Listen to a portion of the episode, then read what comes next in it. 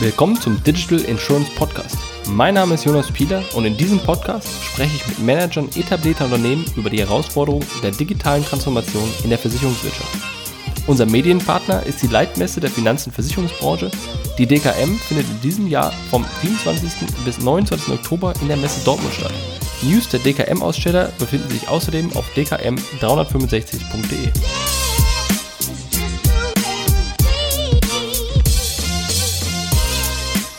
Hallo Jörg, schön, dass du da bist. Wer bist ja. du? Was machst du? Sehr gerne. Hallo Jonas, vielen Dank. Ähm, ja, mein Name ist Jörg Agatz. Ähm, ich bin äh, Chief Innovation Officer bei den Basler Versicherungen hier in Deutschland. Ähm, wir sitzen hier im schönen Bad Homburg. Da ist auch unser Hauptquartier, unser Headquarter sozusagen.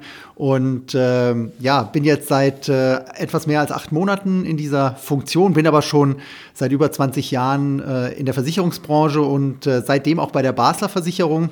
Das heißt, äh, viele, viele Erfahrungen schon gemacht und ähm, ja, jetzt äh, mit dieser neuen Herausforderung seit etwas mehr als einem halben Jahr unterwegs. Und Basler Versicherung, das heißt, welche Produktpalette habt ihr? Wie groß seid ihr? Äh, und ähm, im Grunde Basler ist im Grunde Basel, Schweiz, wie, wie, vielleicht einmal kurz, wie passt das Unternehmen, wie, läuft, wie ist es aufgestellt, wie läuft genau. das? Ja, wie der Name das schon sagt, äh, die Basler Versicherung äh, gibt es auch in der Schweiz, das ist sozusagen unser, unsere Muttergesellschaft, ähm, ist dort ein, ein, großer Player. Und ähm, in Deutschland sind wir so ungefähr die Nummer 25, 26, das hängt immer davon ab, ob man Leben und äh, das Sachversicherungsgeschäft äh, zusammennimmt oder getrennt betrachtet. Ähm, wir betreiben genau diese beiden Sparten, Leben und Sach, äh, Krankenversicherung nicht. Und ähm, sind im Prinzip in Deutschland ähm, ein, ja, in den Bereichen ein Altspartenversicherer, der mit äh, Maklern und mit eigenen Vertriebspartnern zusammenarbeitet. Und hier in Bad Homburg arbeiten ungefähr? Sind ungefähr 550, 600 mhm. Mitarbeiter. Wir haben noch mal einen ähnlich großen Standort in Hamburg ja. und noch einen etwas kleineren Standort, der vor allem Verwaltungstätigkeiten macht in Bremen. Ah, verstehe. Das heißt, und jetzt bist du Chief Innovation Officer. Ähm, wir haben ein Dokument vor uns liegen. Ähm, Titel Innovationsmanagement, vier Slides. Ja. Wollen wir gleich einmal ein bisschen drauf eingehen. Ich sage mal kurz, dass unsere Zuhörer verstehen, was, was da hier genau drin ist. Da steht Mission, warum, Vision, was und Taktik wie. Im Grunde ist es richtig so ein bisschen dein Konzept, ähm, wie du Innovation dir vorstellst oder die Umsetzung oder wo, oder wozu ist es da und, und hilf mal kurz zu verstehen den Kontext. Genau. Also ähm, seitdem ich äh, im, im Juli letzten Jahres 2019 an den Start gegangen bin mit äh, dieser neuen Funktion, die es so vorher im Unternehmen hier in Deutschland noch nicht gab, ähm, habe ich mir natürlich Gedanken gemacht, ähm, wie begegne ich der Organisation, wie begegne ich den Mitarbeitern, ähm, wie erkläre ich vor allem, äh, was ich vorhabe und äh, was Innovation im Kontext äh, der Basler Versicherung auch tatsächlich heißt. Ähm, wahrscheinlich, wenn man 100 Leute fragt, äh, kriegt man äh, mindestens genauso viele Definitionen von Innovation. Und ähm, ich glaube, es gibt da auch keine, keine Standarddefinition, sondern ich habe versucht, so ein bisschen äh, das auf die Basler Versicherung und die spezifische Situation für uns hier in Deutschland ähm, abzustellen und äh, erkläre da genau so ein bisschen, warum machen wir überhaupt äh, Innovation, warum gibt es einen Chief Innovation Officer und warum gibt es ihn vielleicht auch erst gerade jetzt und nicht schon äh, seit zwei oder drei Jahren? Und äh, erkläre dann so ein bisschen weiter, was mache ich genau, was sind die Ziele, die wir uns mit äh, Innovationsmanagement vorgenommen haben und wie sieht das konkret aus. Das heißt, wenn ich jetzt diesen, diesen ersten Slide nehme, Mission, warum? Da habe ich im Grunde am Anfang einen kleinen Einteilungstest, ich habe ein Zitat, ich habe hier eine, eine, größere Grafik mit sechs verschiedenen Punkten.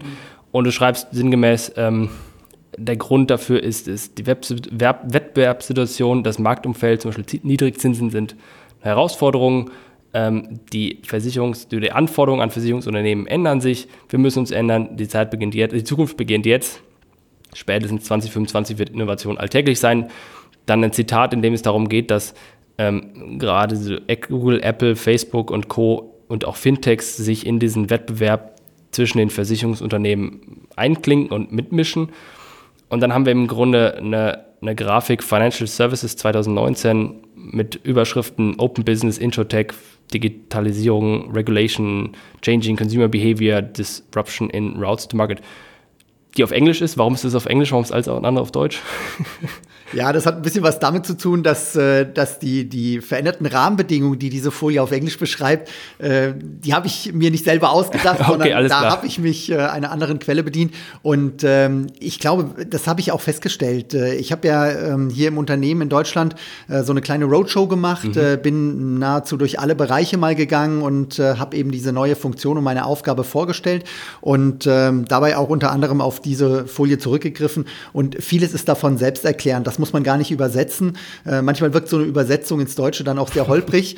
Und äh, sie beschreibt aber aus meiner Sicht äh, wirklich sehr gut, ähm, warum wir uns jetzt auch bei der Basler ähm, mit, mit Innovationen ähm, in einer etwas anderen und systematischen, mehr strukturierten Art und Weise beschäftigen. Wir haben uns natürlich auch vorher in den letzten Jahren immer schon ähm, mit Innovationen auseinandergesetzt.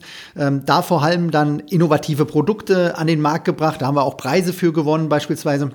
Aber mir geht es eigentlich ein Stück weit mehr darum, ähm, ja, was machen wir ähm, angesichts der Tatsache, dass unser Kerngeschäft, also das eigentliche Versicherungsgeschäft, äh, mehr und mehr unter Druck gerät. Und das ist ja eine Entwicklung, die man schon seit einigen Jahren verfolgen kann. Das heißt, du schreibst im Grunde Niedrigzinsen als Beispiel für ein verändertes Marktumfeld. Inwiefern passt jetzt Niedrigzinsen mit Innovation zusammen? Naja, äh, in dem Moment, wo wir ähm, aufgrund, des, äh, aufgrund der niedrigen Zinsen äh, nicht mehr die Kapitalerträge erwirtschaften können, ähm, die wir in der Vergangenheit erwirtschaftet haben, äh, müssen wir natürlich gucken, wie können wir das, was uns da an, an Geldmitteln fehlt, äh, wie können wir das beispielsweise auf anderem Wege bekommen. Und äh, da geht es natürlich darum, auch ähm, beispielsweise neue Geschäftsfelder zu finden, zu definieren. Und äh, insofern ist das Niedrigzinsumfeld eher eine Rahmenbedingung, mit der wir uns ja, einfach abfinden müssen. Mhm. Und ähm, insofern ist Innovation da sicherlich eine Antwort, wie wir diesem, äh, diesem Niedrigzinsumfeld und den Anforderungen daraus begegnen können. Das heißt, und du sagst auch, 2025 wird Innovation alltäglich sein. Ähm, vielleicht musst du einmal sagen, was Innovation bedeutet. Mhm.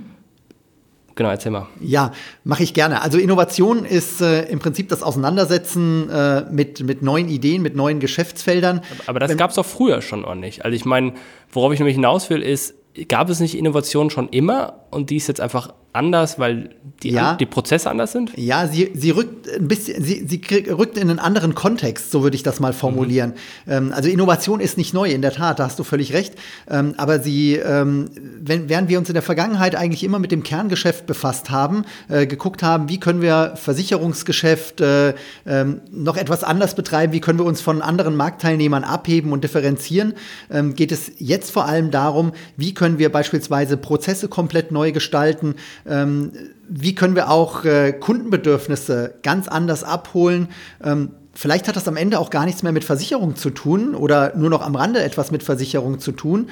Ähm, aber genau das ähm, ist im Moment äh, die Aufgabe, das rauszufinden und da auch ähm, Ansätze eben für, für ganz neue Wege zu finden. Das heißt, du meinst im Grunde, dass was jetzt anders ist, ist, dass im Grunde dieser, ich nenne es mal Ballpark, oder der, der Optionsraum einfach größer geworden ist, während es vorher vielleicht eher darum ging, Effizienzsprünge zu machen oder ähm, iterativ Dinge zu verbessern, geht es jetzt da, oder inkrementell Dinge zu verbessern, geht es jetzt darum, ich hasse das Wort disruptiv, aber im Grunde Sachen zu machen, die auch mal außerhalb, ähm, und da kommt schon wieder Think Out of the Box Zeugs rein, aber Dinge, die einfach größere Veränderungen beinhalten, das, die jetzt anzustoßen. Das heißt, das ist im Grunde jetzt was Neues. Genau. Das sind, das sind neue Wege, die wir da bestreiten. Ähm, das, das Spannende dabei ist, äh, wir haben da keinerlei Erfahrungswerte. Das zeigt auch immer so einen Blick in die, in die Branche rein. Ich glaube, ähm, wir tun uns als Versicherungsbranche insgesamt, aber das, das sind andere Branchen auch nicht, äh, nicht anders aufgestellt.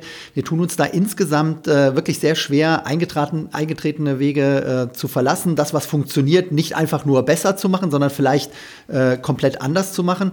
Und ähm, das, das ist so eine der großen Herausforderungen, die wir natürlich auch bei der Basler Versicherung sehen. Das heißt, da ist ja im Grunde, wenn ich jetzt über große Änderungen nachdenke, dann sind das ist ja auch viel Organisation mitnehmen, Change Management etc. Ich schreibe mir das ja gerade auf unsere, auf unsere Folie drauf und ich habe sie in der Tat ein paar Papier und Stift, weil das am Ende auch durchaus Sinn macht manchmal. Ja. Ähm, ich schreibe mir das ja gleich drauf, dann können wir vielleicht gleich mal über das Thema Änderung begleiten und mhm. Change Management reden, so, wenn ich dann meine Schrift noch lesen kann. Ähm, so, das heißt, jetzt haben wir das Zitat hier. Mhm ähm, ohne dass ich jetzt vorlese, mhm. Google, Apple, Facebook etc. gehen in, in den Wettbewerb und auch Fintechs gehen in den Wettbewerb von Versicherern rein. Was meinst du damit?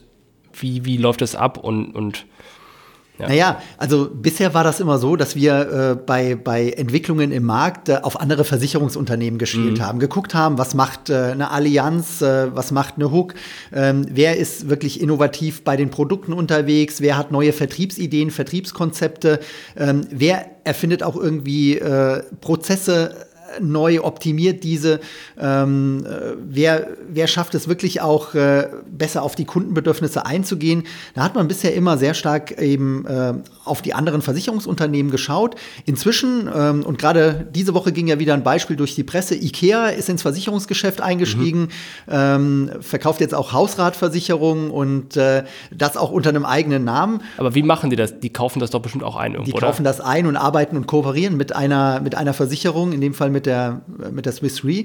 Und ähm, das ist auch das Interessante. Also wenn solche neuen Marktteilnehmer wie, wie Google, Facebook, äh, Apple oder Amazon in den Versicherungsmarkt, äh, sich für den Versicherungsmarkt interessieren, dann ist es gar nicht so, dass sie jetzt eine Versicherungslizenz erwerben und damit äh, selber ein Versicherungsgeschäft aufbauen, sondern dass das in erster Linie über Kooperationen läuft. Und äh, das ist auch so eine Entwicklung, die wir ähm, so in den letzten Jahren schon verstärkt festgestellt haben, ähm, dass es am Ende gar nicht mehr darum geht, alles selber zu machen, sondern viel stärker, wie das andere Industrien auch schon vorgemacht haben, über Kooperationen läuft. Ja, was ich, was ich interessant, was mir gerade der Gedanke, gerade kommt, ist ja im Grunde digitale Digitalisierung, digitale Transformation, digitaler Wandel ist ja im Grunde horizontal, geht ja horizontal durch die Organisation durch. Das heißt, du hast nicht, nicht einen Bereich, der betroffen ist, sondern du hast im Grunde alles. Und jetzt kann man dieses Horizontale ja auch auf die Unternehmen, die Tech-Konzerne oder Big Tech, wie man sie nennt, übertragen, die im Grunde auch sich sagen, hey, wir gehen einfach horizontal durch die Produktlandschaft durch und digitalisieren alles nach unserem Standard, was uns in den Weg kommt. Und haben von mir aus mit Suche angefangen über Karten und, und Computern und jetzt geht es im Grunde Richtung Finanzen und, und Versicherung. Genau, ja. Also die Digitalisierung macht da auch nicht Halt und äh, wir haben natürlich auch schon einige Dinge umgesetzt. Äh, das sind aber auch wieder in erster Linie äh, Themen aus dem Kerngeschäft, aus den Basisprozessen. Ähm, aber äh, wirklich richtig Neues ist da, ist da noch nicht um die Ecke gekommen. Das ist auch, auch spannend, weil ich werde oft, oft den Begriff der Versicherungsfabrik hören. Und im Grunde auch, wenn man über eine Versicherung nachdenkt, dann ist etwas versichern ist ja eigentlich eine Commodity. Das ist ja, ob das jetzt der eine versichert oder der andere versichert, der, oder der mir am Ende die Rechnung zahlt, ist mir egal, wo, wer die Rechnung bezahlt. Mhm. Insofern ähm, ist ja im Grunde eine Gefahr für Versicherer, zu dieser, zu dieser Commodity zu, zu werden oder eben zu dieser Versicherungsfabrik. Das ist richtig, ja. Und wenn man jetzt noch äh, das Ganze ein bisschen weiterspinnt und sagt, äh, was, was will denn eigentlich der Kunde, ja, dann, also ich habe noch keinen Kunden erlebt, äh, der sagt, ich will brauche unbedingt eine tolle Versicherung mhm. äh, und suche mir die nach Kriterien aus, wie ich das beispielsweise für ein neues Smartphone äh, oder für einen Fernseher oder für ein Auto mache, äh, sondern das ist eher Versicherungen werden verkauft, ja, werden aber in der Regel nicht gekauft. Und äh, genau mit der Tatsache müssen wir uns irgendwie zwangsläufig auseinandersetzen. Und äh, ich glaube, wer da intelligente Ansätze findet, ähm, wie man möglichst früh an den Kunden herankommt, also nicht erst, wenn er den Bedarf einer Versicherung hat, sondern äh, wenn er schon andere Bedarfe Kauf oder Erwerb einer Immobilie beispielsweise, um dann eine Wohngebäude- oder Hausratversicherung ähm, äh, da anzuschließen, ähm, der hat äh, am Ende wahrscheinlich die viel besseren Chancen, erfolgreich zu sein. Das heißt, jetzt äh, habe ich hier diese, diese, diese Box hier gerade im Blick, wo im Grunde die sechs Punkte drüber sind und dann stehen eben die Begriffe jetzt hier Open Business drüber. drüber. Das heißt, ähm, Transformational Change also Stichwort APIs sehe ich drin, äh, Disaggregation of Value Chain, was ja im Grunde das ist, was wir gerade gesagt haben. Ne? Im Grunde, der Brand ist nicht mehr der, der es liefert. Ähm, Price Transparency und so weiter. Ähm, das heißt, das sind für dich jetzt Beispiele, was passiert oder sind das Trends ja, oder? Das, das sind äh, Trends, Rahmenbedingungen, äh, mit denen wir uns einfach zwangsläufig auseinandersetzen müssen und Rahmenbedingungen, die einfach äh, auch ein, ein Überdenken unserer bisherigen Vorgehensweise erfordern. Ja. Ähm, Open Business ähm, ist ein gutes Beispiel. Äh, andere Marktteilnehmer, wir haben es eben schon mal gesagt, äh, kommen da rein äh, in den Markt für Versicherungen. Ähm, wir betrachten häufig auch gar nicht mehr nur reine, reine Versicherungsmärkte oder Versicherungslösungen, sondern wir denken viel mehr in, in Ökosystem mag jetzt vielleicht äh, ein Buzzword sein, aber äh, am Ende des Tages äh, passt das schon sehr gut. Und ähm, es taucht ja dort auch ein anderes Kundenverhalten auf. Äh, der Kunde ist äh, beispielsweise von Amazon einen gewissen Standard inzwischen gewohnt, äh, dass er alles aus einer Hand bekommt, bequem, online über Smartphone oder auch über, über den PC ähm, kaufen kann, bezahlen kann, er bekommt es geliefert, er kann es zurückschicken und äh, solche, so, so ein Komfort möchte der Kunde irgendwann auch von seiner Versicherung erwarten. Das heißt, jetzt sagst du hier im Grunde API Economy. Ähm, was ich darunter verstehe, ist quasi Twitter, API, alles ist öffentlich zugänglich, was, also, oder anders ausgedrückt, die großen Big Tech Player, Google von mir aus, hat ja im Grunde alle seine Dienste so auch gebaut, dass du sie einerseits über Mobile App, über den Webbrowser, aber auch durch APIs bedienen und zugreifen kannst. Das heißt, das ist auch ein Thema, wo du sagst, da müsst ihr hin und ist das eine Sache, wo ihr, woran ihr schon arbeitet? Also kann ich irgendwie in ein paar Jahren die Basler API nutzen, um neue eigene Produkte zu bauen? Mhm. Das sind wir heute noch nicht, aber also ich bin davon überzeugt, da müssen wir hinkommen. Und äh, wer das relativ wer, wer das schnell und wer das relativ kostengünstig hinbekommt, der wird dann echt einen Wettbewerbsvorteil haben. Weil ich glaube, die Zeiten, ähm, in denen du ähm, mit einem mit einer eigenen, mit einem eigenen Exklusivvertrieb, mit einer eigenen Ausschließlichkeit oder in der Kooperation mit Maklern ähm, zusammenarbeitest, ähm, ausschließlich, ähm, die, die werden, das wird nicht von heute auf morgen weg sein. Ähm, die Vertriebswege, gerade der, der Ausschließlichkeitsvermittler, dem wird ja schon seit Jahren äh, irgendwie äh, prophezeit, dass, äh, dass er eigentlich keine Daseinsberechtigung mehr hat, weil das alles auch online geht und viel schneller geht und viel besser geht. Äh, de facto ist er aber noch da. Ähm, das wird sicherlich auch eine Weile so bleiben noch, aber ähm, auch da ändern sich die Zeiten und wenn ich sehe, ähm, was wir für Veränderungen gerade auch in der Anbindung von Vertriebspartnern und äh, auch da sind wir wieder beim Thema API, ähm, in der Anbindung von Vertriebspartnern haben, dann äh, merken wir eben auch, dass es extrem wichtig wird, möglichst schnell und äh, da, da geht es gar nicht darum, äh, besonders groß äh, zu sein oder viel Geld zu haben, sondern vor allem schnell agieren zu können, ähm, damit, äh, ja, damit wir dort neue Partner anbinden können. Das heißt, wenn ich jetzt API bin dann, und mich andere integrieren, dann bin ich ja im Grunde aber wieder in diesem Versicherungsfabrik-Thema der Commodity drin. Also, ich bin großer Fan von API, weil ich auf der anderen Seite, und deswegen bin ich gerade gespannt, was du gleich sagst, aber auf der anderen Seite wiederum sehe, wenn ich integriert bin, bin ich halt irgendwann auch systemrelevant. Das heißt, ich kann nicht so einfach weg, weil diese Integrationen zum gewissen Grad auch ein Login sind. Das heißt, eigentlich müsste man Integration und APIs offen und einfach machen, aber gleichzeitig muss man irgendwie verhindern, dass man zu einer, zu einer, zu einer Fabrik und Commodity wird. Wie siehst du diesen Spagat oder wie löst man das auf? Ja, ich glaube, das, äh, das, das ist kein Widerspruch, sondern ähm, das ergänzt sich eher. Ich glaube, du musst das eine tun und darfst das andere nicht lassen. Ähm, soll heißen, ähm, ja, wir müssen uns ähm, für, für andere Partner öffnen. Ähm, damit spreche ich jetzt weniger von der Basler Versicherung. Ich glaube, das gilt äh, für alle Versicherer, ähm, dass wir uns einfach mehr öffnen und äh, auch Möglichkeiten ausprobieren, die sich dort bieten. das wird auch zwangsläufig dazu führen, dass nicht alles, was wir uns da äh, ausdenken oder was wir dort an Möglichkeiten sehen, auch Erfolg, äh, am Ende Erfolg äh, bringen wird. Aber ähm, auf der anderen Seite müssen wir eben gucken, wo haben wir den direkten Kontakt zum, äh, zum Versicherungsnehmer, zum Endkunden ähm, und äh, wie ist der Weg dorthin und wo besetzen wir wirklich äh, Kundenschnittstellen. Und äh, die werden wir ähm, zwangsläufig zukünftig über äh, vermehrt über, über technische Hotspots bekommen. Ja, was ich, was ich eigentlich und ich habe mich ja auch viel mit, mit Fintech und sowas beschäftigt. Was ich eigentlich immer noch suche oder behaupte, was es geben muss, ist die Möglichkeit, dass ich als, ähm, und vielleicht geht das in der Versicherung nicht, aber dass ich als Startup von mir aus jetzt mir ein, ein, Produkt baue, so wie ich, also heute, wenn ich jetzt als Startup äh, eine Website oder ein System irgendwie betreiben will, dann gehe ich zu Amazon, äh, also, äh, Amazon Web Services oder Google Cloud etc. oder Azure und ähm, kann im Grunde komplett mich selbst registrieren und kann im Grunde da meinen Account einrichten und zack, habe ich hier so mein, mein, mein Rechenzentrum mhm. am, am, Mausklick. Das heißt, ich habe im Grunde ein komplettes Rechenzentrum fertig in, in einer halben Stunde mehr oder weniger. Und jetzt denke ich, wenn ich jetzt ein Startup wäre und sage, boah, ich hätte eine super gute Versicherungsidee und ich möchte jetzt was auch immer das Wetter versichern, dann gehe ich jetzt auf die API-Seite von meinetwegen Basel oder wer auch immer und registriere mich und baue jetzt da meine Versicherung zusammen.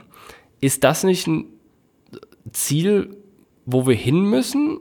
Oder sagst du, das ist nicht realistisch? Oder sagst du, das ist gefährlich, weil man sich dann öffnet und, und verwundbar macht? Oder wie siehst du das?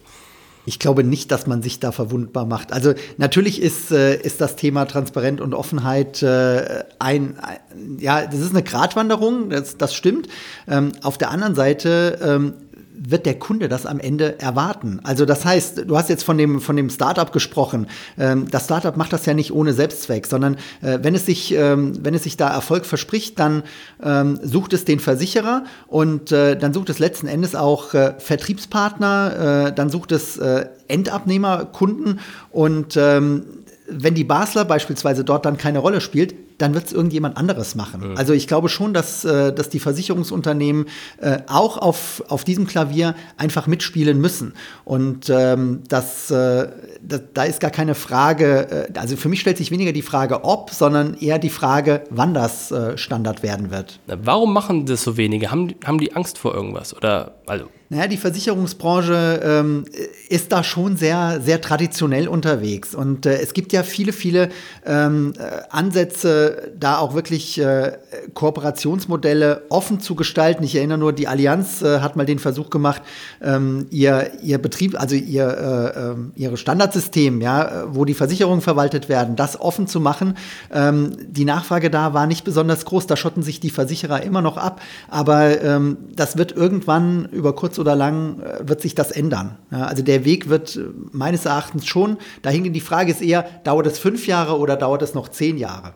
Ja, genau, weil im Grunde, wenn ich, und ich, den Punkt habe ich gerade schon mal gesagt, aber wenn ich, wenn ich mich, mich im Grunde offen öffne für Partner, mache ich mich für diese Partner systemrelevant, die können mich nicht mehr abschalten, so wie Facebook mit seinem Login. Also ich meine, es gibt so viele Seiten oder auch Google, es gibt so viele Seiten, wo ich mich einloggen kann damit. Mhm und wenn jetzt Facebook weg wäre, dann würde dieses Login nicht mehr funktionieren. So, das ist, so ist es ja auch. Ich, ich mache mich ja, ich, ich, ich, ich, ich, ich zementiere mich ja im Markt im Grunde, wenn ich überall wie so eine Spinne in so, ein, so vernetzt bin. Ja, und man darf eins nicht vergessen: äh, Ein Versicherungsvertrag läuft in der Regel mal ein ja. Jahr. Das wird sich wahrscheinlich auch ändern. Es gibt ja inzwischen Versicherer, ähm, die sogar tägliches Kündigungsrecht äh, eingeräumt oder eingeräumt haben.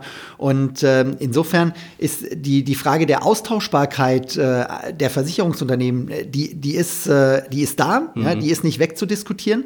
Ähm, aber wenn man es genau genau will, ist sie auch heute schon da. Und äh, gerade wenn man beispielsweise mit Maklern zusammenarbeitet, ähm, dann gibt es eben sehr, sehr viele andere Anbieter, die ähnliche Produkte anbieten, ähnliche Konditionen anbieten. Ähm, und letzten Endes ist man dort schon austauschbar. Das heißt, man muss einfach gucken, ähm, dass, man, dass man die Prozesse im, im Griff hat und dass man den Kunden nicht nur beim Verkauf einer Versicherung, sondern insbesondere dann, ähm, wenn die Versicherung im Bestand ist, äh, wenn es eine Schadenregulierung erforderlich macht, ähm, dass man dann als Versicherer äh, mit dem entsprechenden Service punktet. Ähm, Stichwort Verkauf, das ist spannend. Im Grunde auch in deiner, in deiner Box hier ist einerseits drin Digitalisierung, 80 Prozent des neuen Sales wird ähm, in 2025 digital umgesetzt.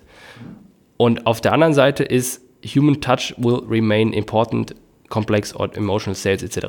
Das heißt also einerseits 80 Prozent digital, aber Versicherer, äh, Quatsch, der Vermittler ist weiterhin relevant. Erstens, wie, erstmal, wie passt es zusammen? Mhm. Ich hatte schon gesagt, Versicherung ist ein Produkt, was verkauft werden muss. Mhm. Ähm, das, das wird wohl auch noch eine ganze Zeit lang so bleiben. Ich glaube, bei, bei bestimmten Standardversicherungen, eine Privathaftpflicht, wahrscheinlich auch Kfz-Versicherungen, da wird man das am ehesten merken, ähm, dass, das, dass das vermehrt auch online geht. Aber online heißt ja nicht, äh, dass ich das nur zum Endkunden online verkaufe, sondern der, die, die Herausforderung liegt ja für uns darin, ähm, das dem Vertriebspartner, dem äh, Vermittler schon online zur Verfügung zu stellen und dass der Vermittler online äh, das Ganze seinen Kunden, unseren Kunden damit äh, zur Verfügung stellt. Und äh, insofern ist auch da kein Widerspruch äh, aus meiner Sicht, sondern ähm, wir müssen einfach gucken, dass wir die Digitalisierung und die Technik, äh, die Technologie, äh, da wo sie entsprechende Möglichkeiten bietet, äh, sinnvoll einsetzen, um am Ende dem Kunden ähm, ein möglichst äh, positives äh, Kauferlebnis zu geben. Okay, verstehe ich. Frage, was ich mich, ich meine, das, das Thema, dass, dass der, dass der, ähm, dass der Human Touch oder im Grunde der persönliche Verkauf weiterhin relevant ist, sagt natürlich jeder. Warum? Weil es auch so ist in der Vergangenheit. Und ich meine, äh, niemand wird sagen, jo, äh, alle Vermittler sind das überflüssig. Das wäre äh, wahrscheinlich eigener Selbstmord, also beruflicher. Ähm, nichtsdestotrotz argumentiere ich, dass, oder sagen wir mal, für mich ist noch nicht widerlegt, dass man das nicht doch alles auch komplizierten Sales digital machen kann. Zwei Beispiele, eins dafür, eins dagegen. Dafür ähm, Autovertrieb war, war ja auch oder ist ja heute zum überwiegenden Teil noch persönlich. Ich ja. laufe in den Laden rein, mhm. ich äh, fahre da mal Probe und dann verhandle ich mir noch irgendwie eine Fußmatte dazu, wenn ich das Ding kaufe. Aber wir sehen ja, ähm, dass die guten Freunde von Tesla und, und ich meine, VW würde es auch machen, ich weiß es aber nicht genau, in der, jetzt den Kunden ermöglichen, das Auto online zu kaufen. Insofern sehe ich da ein, ein, ein Produkt, was in der Vergangenheit offline vertrieben wurde, jetzt online verkauft wird. Jetzt anderes Beispiel ist aber auch wiederum dieses Thema Paperless. Seit 20 Jahren will irgendeiner immer alles papierlos machen und ist stolz, wenn es papierlos ist, aber es ist bis heute nicht papierlos, weil Papier doch manche Vorteile hat, allein deswegen, weil jetzt kein Riesenmonitor zwischen uns ist. Mhm. Das heißt, warum sagst du, dass es kein digital, 100% digitalen, oder warum sagst du, dass der Filmmittel existieren muss, zwangsläufig? Also ich glaube, so eine, so eine Komponente, insbesondere dann, ähm, wenn es um, um Fragen zu so einem doch relativ komplexen äh, Versicherungsprodukt geht. Aber das, ähm, Moment, das Produkt ist zu komplex, weil es keiner einfach gemacht hat. Ja. Computer ist ja alt. Ich meine, der Punkt ist ja, früher, wenn ich mir vor 20, 30 Jahren Computer angeschaut habe, dann waren die ja auch komplex. Ne? Dann sitze ich davor und musste zigtausend Sachen installieren und heute ist hier mal, auf meinem Telefon ist alles einfach. Das heißt, das ging ja auch einfach und auch Rechenzentrum. Warum soll das nicht auch einfach gehen, Versicherungsprodukt? Naja, ich, ich glaube schon, dass man ein Versicherungsprodukt insofern einfach machen kann, indem man die Komplexität rausnimmt, äh, besser strukturiert das Ganze. Ähm, am Ende des Tages wird aber der Kunde selber abwägen müssen, ähm, möchte ich einfach einen Basisschutz haben äh, zu einem möglichst günstigen Preis oder möchte ich einfach meine individuelle Lebenssituation abgesichert haben oder äh, irgendetwas individual abgesichert haben. Und ähm, wenn er dann, ich will gar nicht sagen, ja, wenn, es ein Versicherer Versicherer gibt, der ihm all diese Informationen in geeigneter Form so zur Verfügung stellen kann, dass es gar keinen Berater mehr braucht, ja wunderbar. Es gibt viele Direktversicherer, die machen das heute schon so und äh, die machen das auch nicht gerade unerfolgreich. Auf der anderen Seite, ähm, wenn man sich mal irgendwie eine Lebensversicherung nimmt, ja, wo vielleicht noch irgendwelche Fondkomponenten mit dran ist, äh, mit dabei sind, wo es auch um steuerliche Thematiken geht, ja, da ist äh, selbst derjenige, der irgendwie mal BWL, so wie ich studiert habe äh, vor Jahren, ähm, teilweise schon überfordert, das alles zu berücksichtigen. Und wenn es da einen Vertriebspartner gibt, einen Vermittler gibt, einen Berater gibt, äh, der Abhilfe schaffen kann, ähm, dann ist das sicherlich noch ein Wert, den der Kunde am Ende auch bereit ist zu bezahlen. Also genau, worauf ich mich einlassen würde, ist, es ist, es ist, es muss nicht sein, aber es, es kann hilfreich sein. Beispiel IKEA. IKEA, ähm, kein Mensch hätte vor, ich weiß nicht, wann die gegründet wurden oder wann das alles entstanden ist, aber damals hätte kein Mensch gesagt, dass ein äh, der Kunde zu Hause sein Möbelstück zusammenbaut. Er ist ja, kein, ist ja keine Holzfabrik, der Typ. So. Aber äh, machen ja massenhaft Leute mit großem Spaß da zu Hause puzzeln. Ähm, insofern, das Ding ist ja auch quasi digital. Ja, mhm. Man kann es ja auch alles online kaufen. Mhm. Ähm, und der Grund, warum Leute das zusammen basteln zu Hause ist, ist so ein bisschen aus der gleichen Grund, weshalb die Leute bei Vapiano sich das Essen selbst zum Platz tragen, weil sie dann der Meinung sind, dass es günstiger ist. Mhm. Das heißt, worauf ich mich einlassen würde, ist zu sagen, dass man in Zukunft verstärkt den Honorarberater sieht, der im Grunde wie ein klassischer Berater, wie ein Anwalt pro Stunde bezahlt wird, für jemanden, der sagt, boah, ich habe keine Lust, mich mit dem Thema zu beschäftigen, hilf mir. Und all die sagen, boah, 150 Euro pro Stunde ist mir zu viel, ich knibbel das selbst in, die, in, den, in, den, in den Computer rein und bastel da rum und suche mir das Beste raus. Für die machen es dann im Grunde online. Ist das die Lösung? Also es gibt nicht den einen Kunden, äh, der, äh, sondern die Kundenbedürfnisse sind da sehr unterschiedlich. Und äh, ich will noch mal kurz auf das IKEA-Beispiel zurückkommen. Ähm, das gefällt mir nämlich insofern ganz gut, weil äh, du kannst bei IKEA auch Küchen kaufen.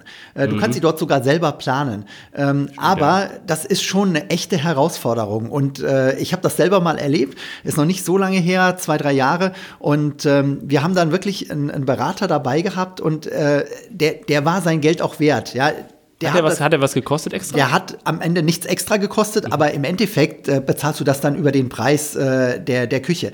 Ich weiß nicht, äh, ich habe es leider nicht verglichen, wie äh, ob der Preis anders gewesen wäre, wenn wir diesen Berater nicht vor Ort in Anspruch genommen hätten und das alles selber geplant haben, ja, äh, hätten.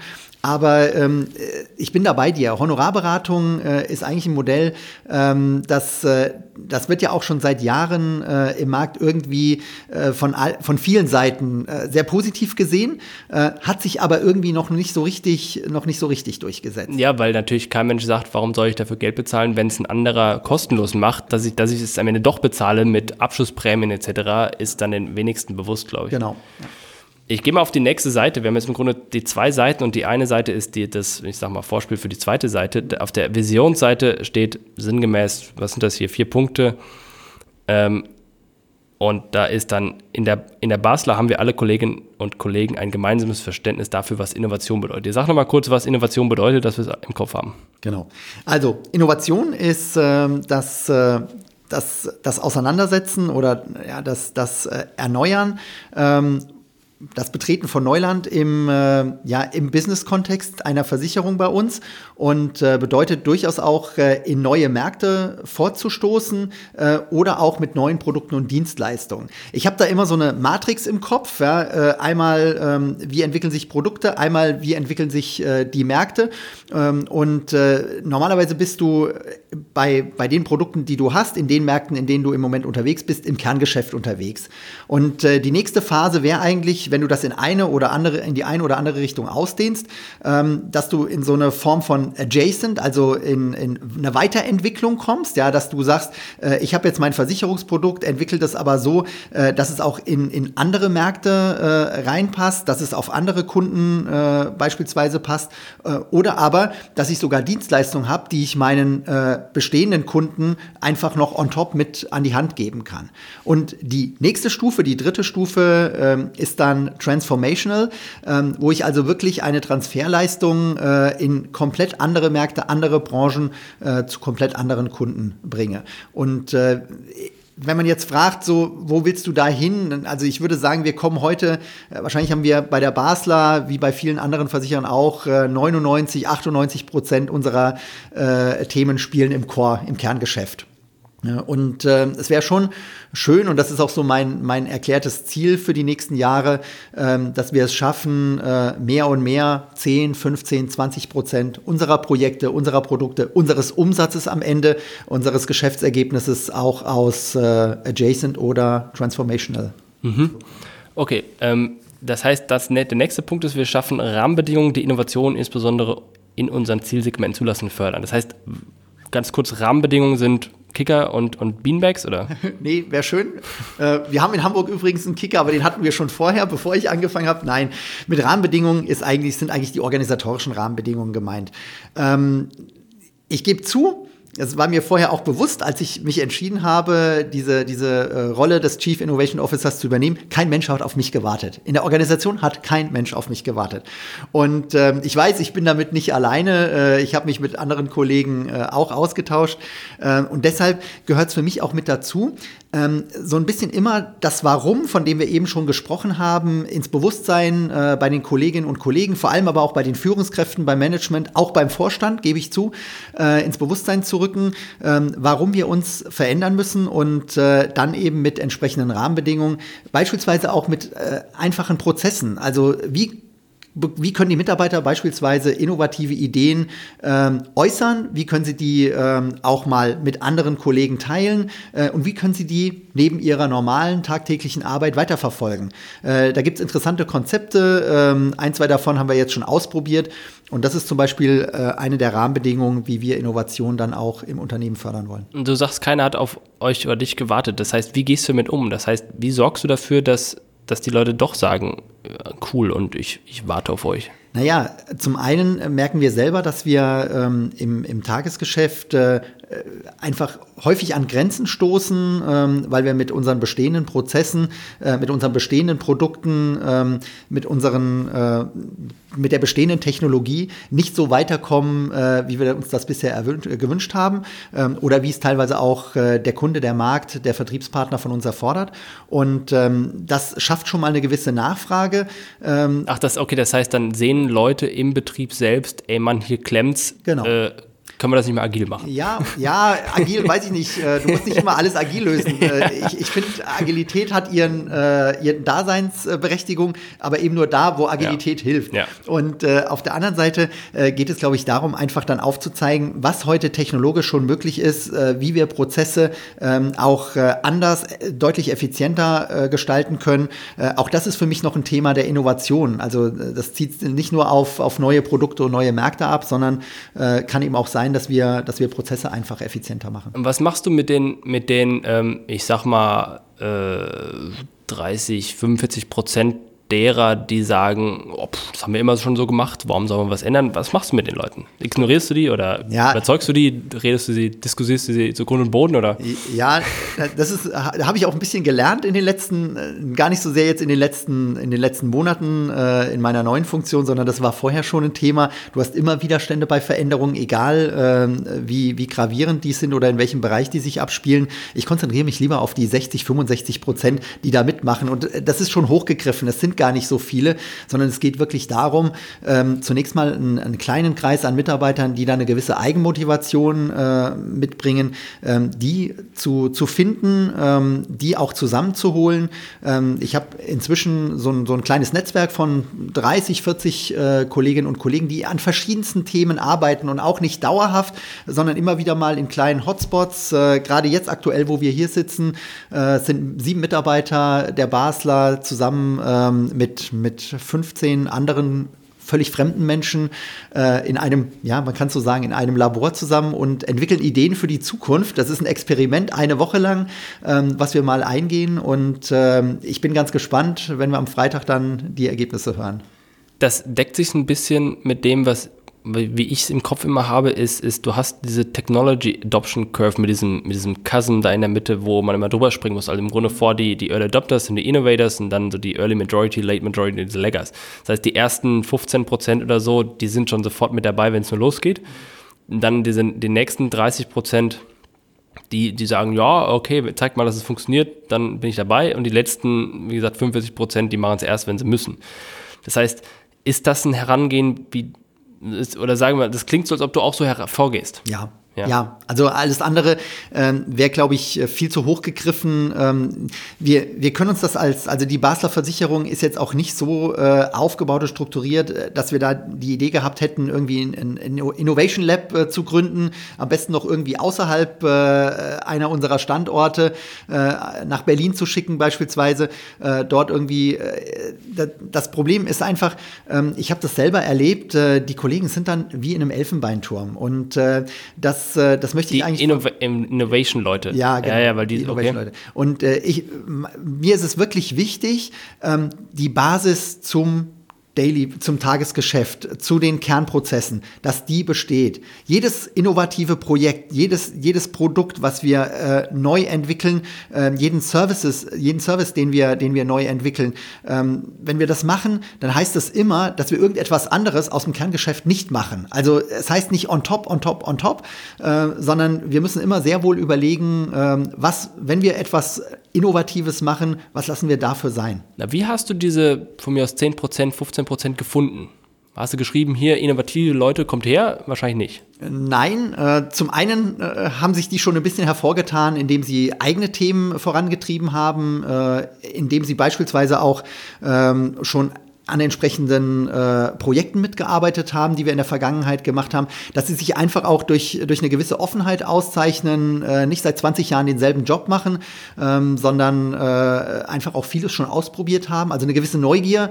Ähm, das, das, das heißt, du hast die Bereichsleiter gefragt, die Kollegen sozusagen, ja, ey, hier, schick mir mal die Leute rüber, die, die was können. Ich habe ja gesagt, Jonas, ich habe so eine kleine Roadshow gemacht. Ach, stimmt, die äh, Roadmap, bin, bin ja. äh, durch Abteilungen, Bereiche, durch die Ressorts gegangen und äh, da hat man automatisch dann auch schon hm. festgestellt, welche welche, wer welche Fragen gestellt hat. Ähm, wir haben äh, beispielsweise Open Space Formate, die wir regelmäßig durchführen, ähm, wo dann auch beispielsweise, da habe ich dann auch äh, mal Innovation vorgestellt oder auch eine Session gemacht äh, und gefragt, welche innovativen Ideen habt ihr? Und da tun sich auch Leute hervor. Und äh, die, die größte Herausforderung ist eigentlich, ähm, den, den Kolleginnen und Kollegen dann klarzumachen, wenn sie Interesse haben, äh, dass es durchaus okay ist, äh, wenn sie das äh, neben ihrem Tagesgeschäft oder statt ihrem Tagesgeschäft nicht Fulltime, aber vielleicht mal für eine gewisse Zeit Zeit einfach ausprobieren und machen ähm, und äh, ob sie da Spaß dran haben und erfolgreich sind.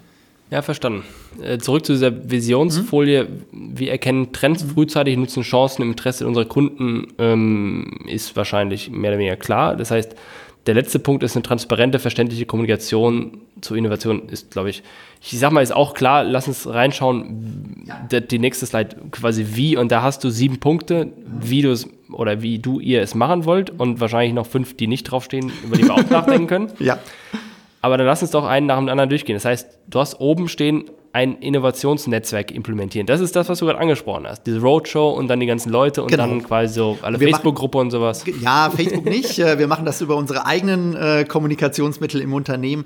Was äh, sind das? Ist das ein Newsletter äh, oder also eine E-Mail-Gruppe oder? Genau, im Moment ist es, äh, ist es eine Same-Time-Gruppe. Wir werden das jetzt umändern. Äh, wir haben auch schon über, über Slack, Asana und solche neu, neueren Tools nachgedacht, die aber leider bei uns noch nicht auf der, auf der Firmensoftware-Liste drauf sind. Aber das wird kommen, unweigerlich. Wir werden jetzt Microsoft Teams einführen und äh, da wird es dann sicherlich auch ein, äh, ein eigenes Innovation-Team mhm. äh, geben, was eben so dieses in, informelle oder äh, ja, informelle Innovationsnetzwerk beschreibt. Aber ich habe das ganz, ganz praktisch gemacht. Ja, Ich habe die Leute zusammengeholt, habe sie in mein Büro eingeladen. Äh, die, die nicht an meinem Standort sind oder nicht dabei sein konnten, haben wir per Telefonkonferenz oder per WebEx dazu geschaltet. Und das machen wir so in der Regel alle vier bis sechs Wochen, ähm, dass jeder, der dort auch an innovativen Themen arbeitet, ähm, dass der einfach mal berichtet, an was er arbeitet, was gerade äh, im Markt sich tut, äh, was interessant ist.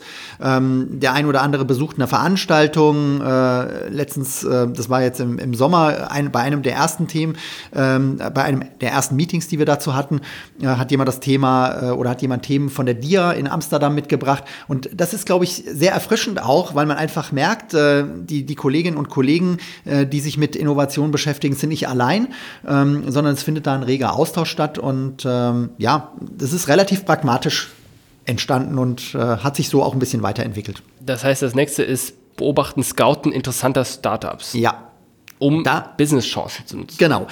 Da äh, muss ich jetzt dazu sagen, da bedienen wir uns äh, ein Stück weit der Serviceleistung unserer Konzernmutter in Basel. Mhm. Äh, die haben da wirklich ein, ein professionelles Scouting aufgesetzt und äh, da beteiligen wir uns mehr oder weniger dran. Das heißt, äh, die, die beobachten weltweit interessante Startups und insbesondere dann, wenn es äh, um Startup-Unternehmen geht, die für uns in Deutschland interessant sein könnten oder wenn es um deutsche Unternehmen geht, ähm, dann sitzen also auch Kollegen von, von uns mit am bei einem Pitch oder mit bei einer, bei einer Vorstellung, bei einer Präsentation.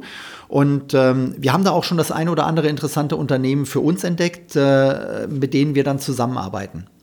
Das heißt, genau, das wäre die nächste Frage. Was macht ihr dann? Jetzt habt ihr sie gefunden und beobachtet sie und was jetzt? Ja, also wir haben zum Beispiel ein, ein Unternehmen, äh, in, was so in Richtung künstliche Intelligenz, mhm. Dokumentenerkennung geht. Und ähm, da sind wir jetzt auch in Deutschland, nicht nur in Deutschland, auch in anderen Ländern äh, mit unserem Konzern ähm, so weit, dass wir mit denen schon kooperieren, zusammenarbeiten, dass die äh, wirklich gucken, wie können sie da intelligente Lösungen auch äh, in die Prozesse der Basler implementieren. Mhm. Und jetzt muss man noch eins dazu sagen, das ist allerdings äh, kein Thema, was wir hier lokal in Deutschland machen, sondern das macht auch äh, unsere Konzernmutter. Ähm, wir beteiligen uns auch an Startups. Also wir haben wirklich Finanzbeteiligungen, äh, die wir dort eingehen und ähm, damit auch auf der, auf der Asset-Seite äh, nochmal ähm, in solche Startups unternehmen. warum, ich meine, das Thema KI, ähm, Dokumenten erkennen etc., das ist ja eine Sache, das kann ich ja theoretisch auch einkaufen irgendwo. Ja. Warum warum nicht einfach zu einem IT-Dienstleister hingehen, sagen, bau mir eine IT-Lösung, die äh, hier mir all meine Sachen erkennt und fertig ist? Warum Startups? Ja, Startups ist eine Möglichkeit. Wir, das ist ja nicht die einzige, die wir, die wir mhm. verfolgen, mhm. aber ähm, das war jetzt nur ein Beispiel, mhm. ähm, wo sich so eine Gelegenheit mal ergeben hat. Ähm, ansonsten äh, werden wir natürlich auch immer wieder äh, Kooperationsmöglichkeiten äh, mit Unternehmen sehen, äh, an denen wir uns jetzt nicht beteiligen und die müssen auch keine Startups sein. Ähm, aber wir, wir stellen eben fest, dass, äh, dass ähm, das Befassen mit Startups äh, schon auch ein bisschen den, den äh, Horizont öffnet, äh, wie wir an Dinge herangehen, wie ähm, Unternehmen auch Kundenprobleme sehen, wie sie die lösen und ähm, wie die Herangehensweise da ist. Also da kann man auch eine ganze Menge lernen. Also du, du meinst, dass man ähm, ähm also das, das heißt, in der Interaktion mit dem Startup oder mit den Leuten dort einfach deren Kultur ein bisschen miterleben. Das hm. ist das, was du meinst. Auch, ja. Genau. Also mit Hoodie in, in, ins genau. Büro gehen und sowas. Wir haben ja selber ein Startup-Unternehmen gegründet, Friday, ein, mhm. Kfz-Versicherer, komplett digital. Und äh, da haben viele, viele Kollegen äh, aus, äh, aus, der gesamten, äh, aus dem gesamten Basler Umfeld mitgewirkt, auch Kollegen aus Deutschland. Und ähm, die waren am Ende total begeistert und bringen auch vieles an neuen Ideen, äh, an, an, neuen Methodiken und vor allem an Mindset mit. Ja, das tut dem Unternehmen gut. Ja, ich, ich gehe mal weiter in dem, du hast jetzt im Grunde Einführung eines Innovationsprozesses. Genau. Ähm, Ideen generieren, was ist das? Ja, also da geht es darum, wie wir wirklich Ideen, äh, insbesondere von unseren Mitarbeitern, wir beschränken das in Deutschland erstmal nur auf Mitarbeiter. Theoretisch kann man das auch ausdehnen. Ähm, wir haben da auch schon ein, das eine oder andere Experiment gemacht, äh, dass man solche Ideen äh, so Ideengenerierung auch mal äh, in Richtung Universitäten oder auch in Richtung andere Unternehmen bringt. Aber ähm, zunächst mal geht es darum, einfach äh, die Ideen von in Deutschland äh, etwas mehr als 1300 Mitarbeitern äh, abzugreifen, mhm. das in einer gewissen strukturierten Art und Weise. Und ähm, das können mal bestimmte Oberthemen sein. Wir hatten jetzt im letzten Jahr mal den ersten Piloten gemacht, da ging es um das Thema Mobility, also Mobilität. Und ähm, da, da sind richtig viele gute Ideen zusammengekommen. Ähm, und äh, die ein oder andere wird dann auch weiterverfolgt. Äh, da kann ein Projekt draus werden und vielleicht wird am Ende auch eine Geschäftsidee. Und dahinter steht so ein strukturierter Prozess, äh, der einfach Hilfestellungen gibt, äh, wie man an bestimmte Themen herangeht, ähm, wie man dort auch den, das, das Energielevel aufrechterhält, ähm, wie man dann auch äh, eine Idee ähm, im Sinne von äh, ja, äh, Investitionen äh, so aufbereitet, dass nachher ein potenzieller Investor, der dann vermeintlich ein Sponsor hier aus dem Unternehmen, Führungskraft, ein Bereichsleiter, ein Vorstand, ähm, dass die dann sagen, ja, die Idee ist gut, da bin ich, äh, da, da, möchte ich gerne selber investieren. Mhm. Ähm, nächster Punkt, ich, ich gehe den nächsten mhm. einfach mal schnell durch, weil ja. wir schon recht weit in der Zeit sind. Ja. Ähm, Bets, Begleitung, Umsetzung von dann Wetten wahrscheinlich. Ja, genau. Und neuen Business-Ideen, was ist das? Genau. Da geht es konkret darum, äh, wenn wir irgendwo schon Business-Ideen haben. Ein Thema, was wir im Moment beispielsweise ganz aktuell verfolgen, ähm, ist so das alles rund um das Ökosystem Home, also alles, was, äh, was sich so um Wohnen, Leben ähm, dreht. Und ähm, da gucken wir wirklich mal nicht nur auf die Versicherungsseite, sondern was sind Wohntrends von morgen? Wie wollen die Menschen äh, leben? Was ist ihnen wichtig beim, beim Kauf, äh, beim Verkauf, äh, beim Einrichten? Ähm, was ist mit, mit Energieversorgung, all diese Dinge, ähm, die so rund um das Wohnen und Leben äh, in einer Wohnung oder in einem Haus, ähm, die sich damit beschäftigen. Und äh, da suchen wir Ansatzpunkte, wie wir als Versicherer dort für Kundenprobleme, die existieren, äh, Abhilfe schaffen können, Lösungen schaffen können. Ähm, ob das dann am Ende Versicherungslösungen sind oder vielleicht was ganz anderes, äh, das ist im Moment noch völlig ergebnisoffen. Mhm, ähm, die nächsten zwei Punkte sind im Grunde beziehen sich auf ähm, Motivation von Mitarbeitern, ähm, Inspiration, äh, begeistern und auch im Grunde da hängt ja drin der, der kulturelle Wandel, genau. Innovationsspirit, Mindset und am Ende des Tages auch neue Arbeitsmethoden, Technologien und so weiter. Ähm, das heißt, das ist ja im Grunde so, was ich dann unter dem Thema Kultur, Change Management fasse. Das heißt, aber wie macht ihr das? Seid ihr große Change Manager, die jetzt rumgehen und Workshops machen, damit alle verstehen, warum das, was passiert, relevant für sie ist? Oder wie organisiert ihr das? Weil das ist eine Riesenaufgabe. Ja, äh, das ist eine Riesenaufgabe und das Gute ist, da bin ich nicht alleine, okay. sondern äh, da, da kriege ich wirklich äh, viel Unterstützung äh, aus dem, aus dem HR-Bereich bei uns, mhm. aus der Personalentwicklung. Ähm, aber wir tun auch sehr viel äh, in puncto Leadership. Äh, also wir, wir haben wirklich viele, viele Maßnahmen, die in Richtung Weiterentwicklung der Führungskräfte gehen die die Führungskräfte auf die Herausforderungen von morgen vorbereiten. Es geht teilweise gar nicht mehr darum, äh, wirklich jedem Mitarbeiter immer vorzugeben, mach heute das, mach das, mach das und am Ende des Tages zu gucken, äh, was wurde eigentlich an Arbeit erledigt, sondern ähm, da gehören viel, viel modernere äh, Führungsverständnis auch dazu, ähm, dass, äh, dass die Mitarbeiter eine gewisse Eigenverantwortung übernehmen. Ähm, da machen wir viel, da machen wir viele Übungen, da bieten wir ja auch Workshops äh, und, und Veranstaltungen an, aber es ist vor allem äh, der tagtägliche Umgang, äh, den, wir, den wir dort äh, versuchen wollen zu verändern. Mm, was auch, was mir die ganze Zeit im Grunde schon auf, de, äh, auf den, ich weiß nicht, wie man es heißt, auf den Lippen brennt oder sowas da, ähm, ist, das ist gut, aber jetzt am Ende des Tages müssen ja, müssen jetzt nicht Apps entstehen, aber als Beispiel irgendeine App draußen sein. Um eine App entwickeln, muss man im Grunde ganz andere Fähigkeiten haben als im Grunde ein Kundenlogin von vor 20 Jahren, extrem ausgedrückt. Das finde ich jetzt aber hier nicht drin oder habe ich es nicht gesehen oder wo, also im Grunde dieser Aufbau von Fähigkeiten, der Aufbau von, ähm, von ja, Mindset ist drin, aber im Grunde, wo, wo wird, wie wird das umgesetzt mhm. am Ende? Also, wir stehen ja da am Anfang, mhm. aber da, wo wir so etwas brauchen, ähm, da holen wir uns die Fähigkeiten von außen mit dazu. Also, also extern äh, einkaufen. Die kaufen wir extern mhm. ein. Ähm, das, äh, das ist für uns jetzt auch nichts Ungewöhnliches.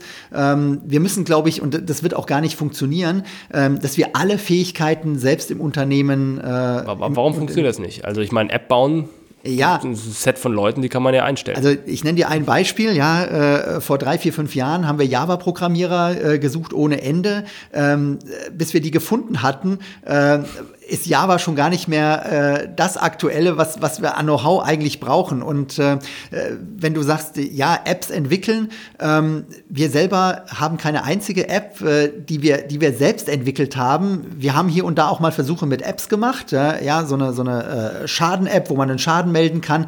Aber das lassen wir extern entwickeln. Wir, wichtig ist, dass wir den Input geben, dass wir ähm, die, die Beschreibungen geben, dass wir gucken können, wie ähm, die Prozesse nachher auch ins Unternehmen integriert werden können. Das ist, glaube ich, viel wichtiger, dass wir, ähm, dass wir einfach sicherstellen, ähm, dass, äh, dass die Prozesse in unser Unternehmen reinpassen. Äh, folgende Frage, das heißt, wenn du sagst, ähm, bis ihr dann die, ich bleibe bei dem Beispiel Apps, es ist ja auch wurscht, aber bei, von mir ist Apps, man, bis man die Entwickler, die UX-Designer und ich weiß nicht was, Programmierer für Apps gefunden hat, vergeht viel Zeit, nachvollziehbar. Aber warum vergeht so viel Zeit? Das heißt ja, ähm, dass also was ich da jetzt drin höre, ist, dass ihr nicht attraktiv für diese Zielgruppe seid, weil ihr nicht genug Beanbags habt. Keine Ahnung, aber oder, oder warum? Also ich meine, es ist auch möglich, die Leute zu finden. Ja, es ist möglich, sie zu finden. Ähm, nicht in Bad Homburg, oder? Äh, ja, weiß ich nicht. Vielleicht nicht bei der Basler, nein. Ähm, man darf eins nicht vergessen, ja. Wir haben natürlich auch noch, also unser Kerngeschäft ist ja nicht wegzudiskutieren. Mhm. Und äh, der Großteil äh, unserer Arbeit ist nun mal das Beschäftigen mit dem Kerngeschäft. Wir sind jetzt gerade dabei, ähm, ein neues Verwaltungssystem für unser Nichtlebengeschäft äh, äh, aufzubauen, zu implementieren. Äh, das ist das größte Projekt, was die Basler jemals gemacht hat. Und zwar manpowermäßig über die Jahre, also über die Zeitdauer und auch das, das finanzielle finanzielle Engagement, die Investitionen, die wir da betreiben. Und ähm, wenn wir dann äh, darüber hinaus äh, an der einen oder anderen Stelle ähm, was, was ganz Neues, was Innovatives machen wollen im Sinne einer, einer App-Entwicklung, ja, dann, ähm, dann, dann haben wir gar nicht äh, die, die, sag ich mal, wir haben gar nicht die Breite, dass wir jemanden, äh, der acht Stunden oder zehn Stunden am Tag äh, Apps entwickeln würde, ähm, dass der bei uns genügend Arbeit findet, sondern das ist mhm. eher punktuell. Und ähm, da finde ich es jetzt auch nicht schlimm, wenn man das Know-how in dem Stadium, in dem wir im Moment sind, erstmal zukauft. Aber das heißt ja im Grunde, dass ihr schon sagt, äh, wenn wir jetzt wieder auf das Thema Warum zurückkommen, mhm. dass ihr schon sagt, dass ihr am Ende die Versicherungsfabrik seid, weil das ist ja das, was du gerade gesagt hast, euer Kerngeschäft ist Versicherung ab, quasi anbieten und ab, prozessual abwickeln und nicht äh, die Sachen zu, zu entwickeln, also quasi diese äh, Customer-Facing Themen zu entwickeln, die ja aber laut deiner eigenen Slide hier im Grunde ja immer relevanter werden. Das heißt, eigentlich sagst du ja, die Sachen, die relevant werden, die sind die, die ihr nicht macht. Mhm. Naja, das ist ja genau meine Aufgabe. Also ah, okay. das ist so ein bisschen meine Daseinsberechtigung, die ich zumindest für mich reklamiere, äh, nämlich genau dieses Bewusstsein mehr und mehr ins Unternehmen reinzutragen mhm. äh, und auch immer mehr Anteil äh, genau an diesem, äh, an diesem neuen Arbeiten, an diesem innovativen Arbeiten, an den innovativen Themen, an den innovativen Produkten, äh, an den innovativen Lösungen äh, für die Kundenbedürfnisse von morgen, da einfach mehr zu tun. Das war ein hervorragender Satz zum Sonntag. Danke, Jörg, für das Gespräch. Es hat mir sehr viel Spaß gemacht. Sehr gerne, Jonas. Mir auch. Vielen Dank. Das war eine weitere Ausgabe des Digital Insurance Podcast. Weitere Folgen findest du in den Apps von Apple, Google, Spotify und Co. Wenn du wissen willst, wie du die Herausforderungen der digitalen Transformation in deinem Unternehmen meistern kannst, kontaktiere uns unter jonaspieter.com.